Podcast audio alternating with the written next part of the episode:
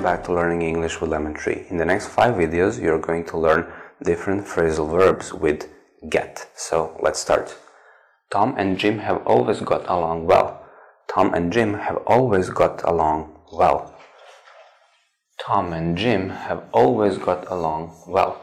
Tom and Jim have always got along well. Get along.